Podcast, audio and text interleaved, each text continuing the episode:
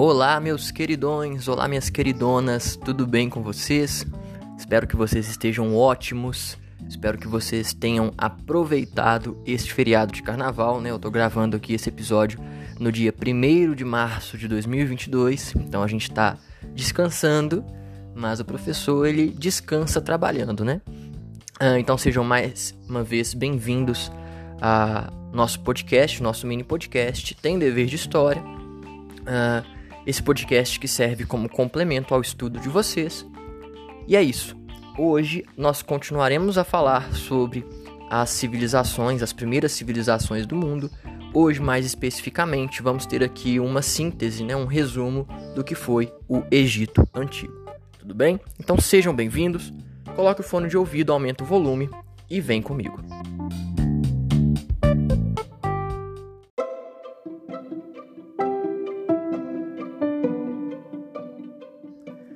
No último episódio, nós falamos a respeito da Mesopotâmia, né, da civilização mesopotâmica.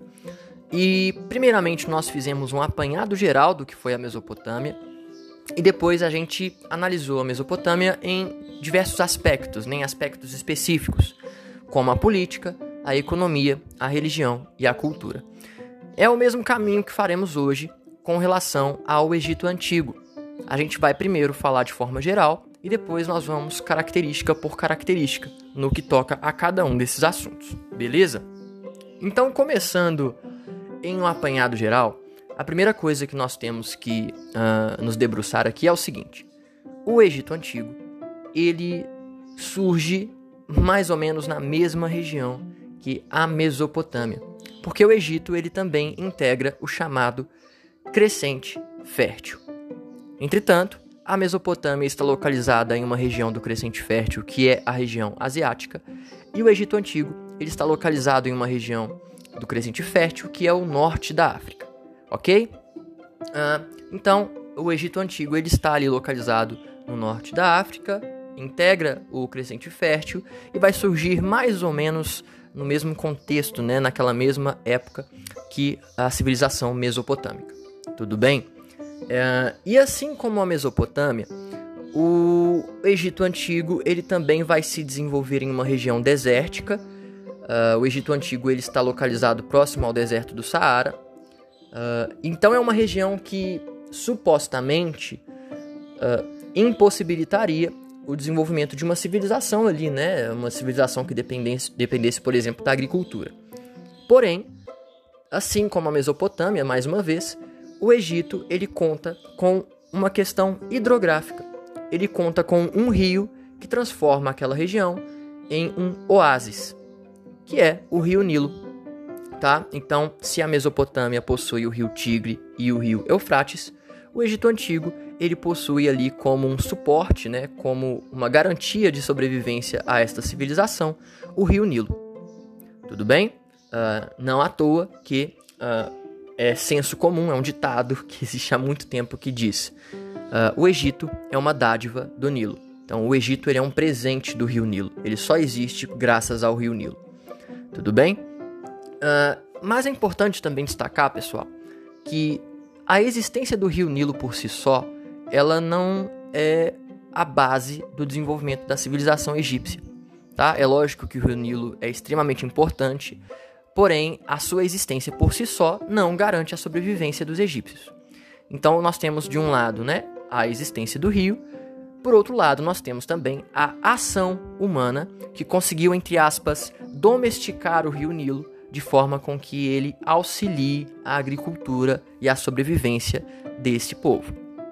Tudo bem? Então é a partir da ação, da intervenção humana com obras de engenharia, construção de canais, diques, núcleos de armazenamento da água do Nilo, uh, é graças a essa ação humana também que nós temos o desenvolvimento do Egito Antigo. Tudo bem? Então pensem no Egito uh, enquanto uma civilização que vai se desenvolver muito rápido, vai desenvolver tecnologias, técnicas e áreas de conhecimento de uma forma uh, monumental, como a matemática, tá? A própria engenharia e ao mesmo tempo uma civilização que conta como base uh, com a questão hidrográfica, com a ajuda, o suporte do rio Nilo. Tudo bem? Vem comigo que agora a gente vai falar um pouquinho mais sobre a política, sobre a economia, religião e cultura egípcia.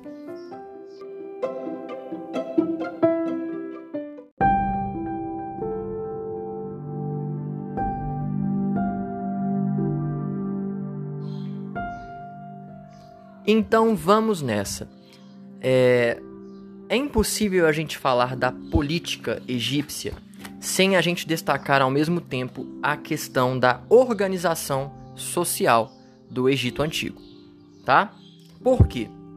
A organização social no Antigo Egito, ela era estamental, tá? Ou seja, ela era formada por estamentos, né, por grupos sociais e marcada pela desigualdade.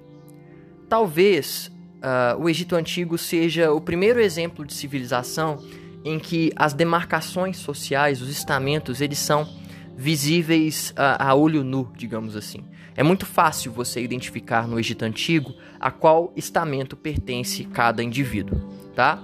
E esses estamentos, eles são marcados por uma hierarquia social muito forte, por uma desigualdade social muito forte, tá?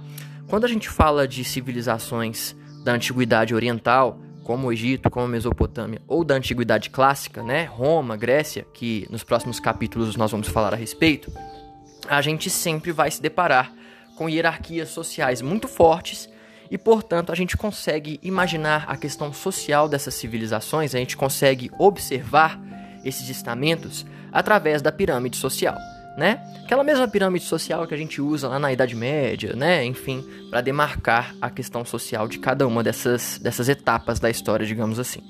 Uh, e vocês vão observar que a pirâmide social do Egito ela conta com diversos estamentos, cada qual com o seu lugar. Tudo bem? E aí, no topo desta pirâmide social, a gente vai colocar uh, o líder político o governante do Egito Antigo, que é nada mais, nada menos do que o faraó. Tudo bem? Uh, o faraó, o governo faraônico, ele é um governo teocrático. O que, que isso quer dizer? É um governo que vai misturar questões políticas com questões religiosas. Uh, e por que, que o governo faraônico é um governo teocrático? Porque o faraó ele não é simplesmente um representante de Deus, de, de, algum deus egípcio na Terra. Ele é a encarnação de um deus egípcio. Então, os egípcios veem no faraó a figura de um governante e ao mesmo tempo a figura também de um deus. Tá? Então, no topo desta pirâmide social, temos o faraó, que é um líder político e um líder religioso, e portanto, a política egípcia é marcada pela figura do, da, da teocracia, tudo bem? E ela também é centralizada, diferente do que acontecia na Mesopotâmia, por exemplo, onde vocês viram que temos um governo descentralizado. Uh, continuando, continuando aqui a respeito uh, dessa pirâmide social egípcia, logo abaixo do faraó e de seus familiares diretos, nós temos os sacerdotes, temos altos funcionários, Abaixo desse grupo nós temos os escribas, tá? Uh, que basicamente eram aqueles sujeitos que sabiam ler e escrever no Egito Antigo e, portanto, eles eram de uma importância muito grande. Uh, por exemplo, eram os escribas que realizavam os registros fundamentais do governo faraônico, como os recenseamentos, controle da produção de, grão, de grãos, estoques reais, transcrição de impostos coletados e a coletar, etc. Então, nessa pirâmide social, faraó no topo, logo abaixo sacerdotes e altos funcionários uh, do governo faraônico, além dos próprios familiares do faraó. Abaixo desse grupo nós temos os escribas, Uh, posteriormente, nós temos soldados, camponeses, artesãos, e na base dessa pirâmide nós temos escravos. Tudo bem? Lembrando que a escravização uh, na antiguidade ela ocorria de maneira diferente da escravidão que nós, por exemplo, tivemos aqui no Brasil, né, escravidão, escravidão na Idade Moderna, uh, mas aí é um assunto para outros capítulos. Tudo bem? Então aqui a gente já fala um pouquinho sobre a questão social e política no Egito Antigo.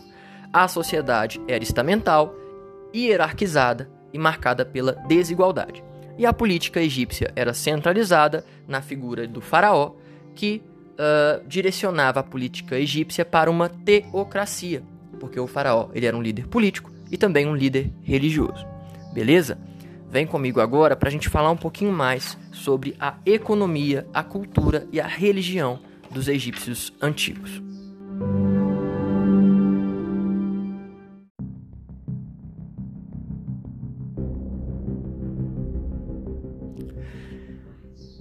Uh, agora falando um pouco a respeito da economia egípcia, ela não vai diferir tanto assim da mesopotâmica, tudo bem?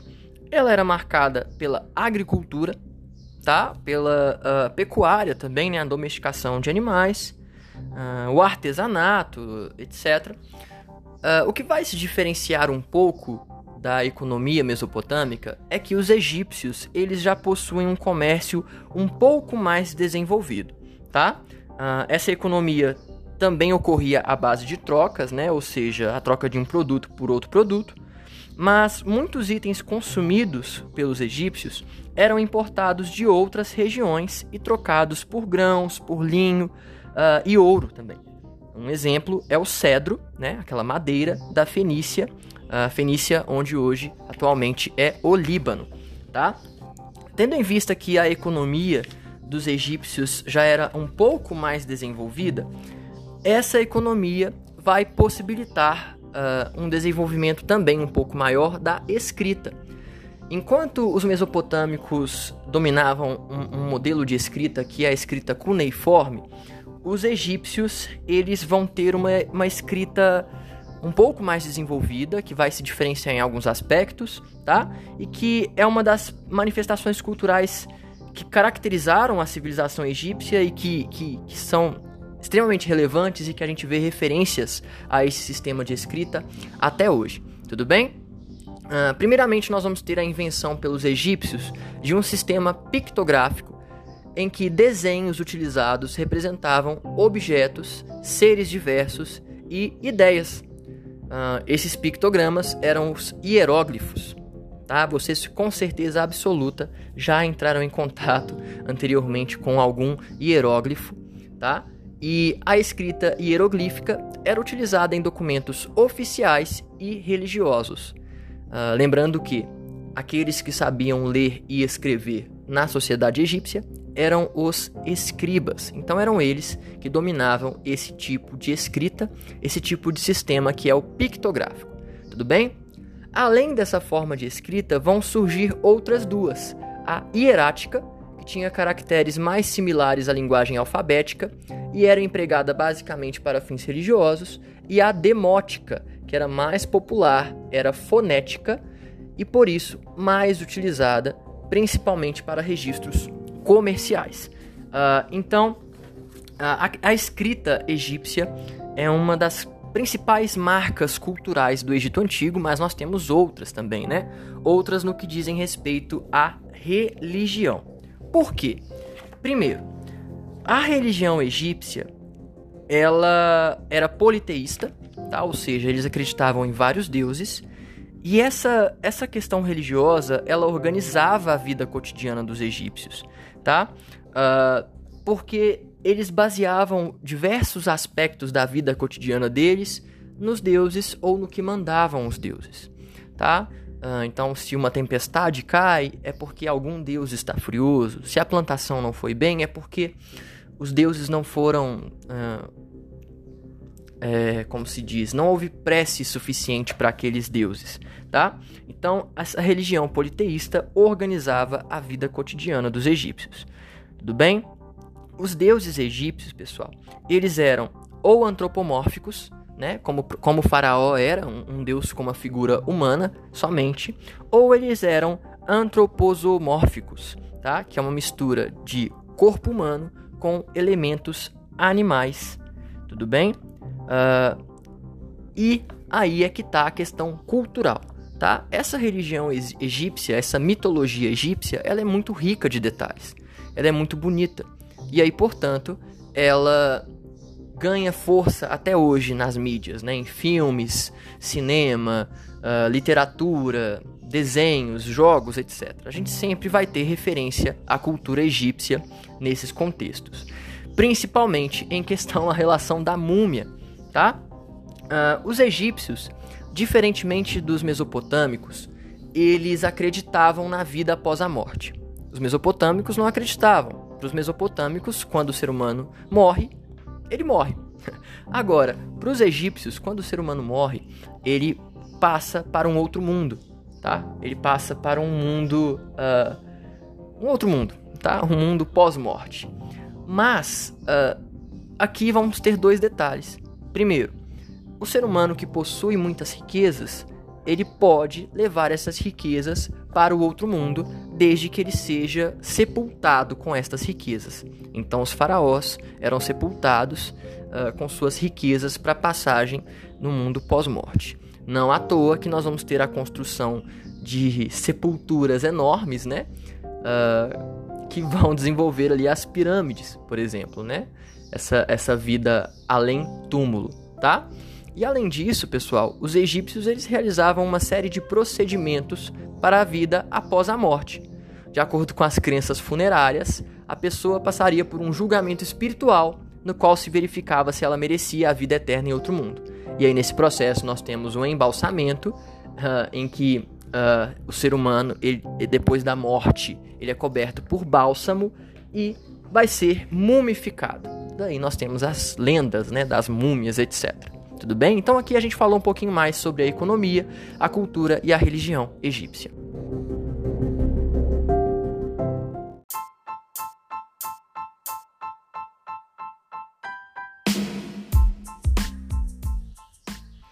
E é isso, meus queridões, minhas queridonas. Eu espero que esse episódio tenha ajudado vocês de alguma maneira, né, a entender melhor o nosso conteúdo, a compreender melhor a história de uma forma mais simples, de uma forma mais leve, mais descontraída.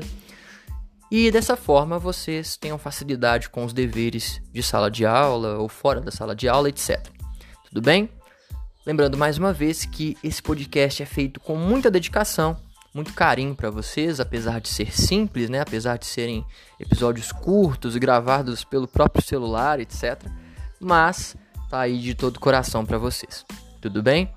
Muito obrigado pela audiência. Até o próximo episódio. Beijos, valeu, falou!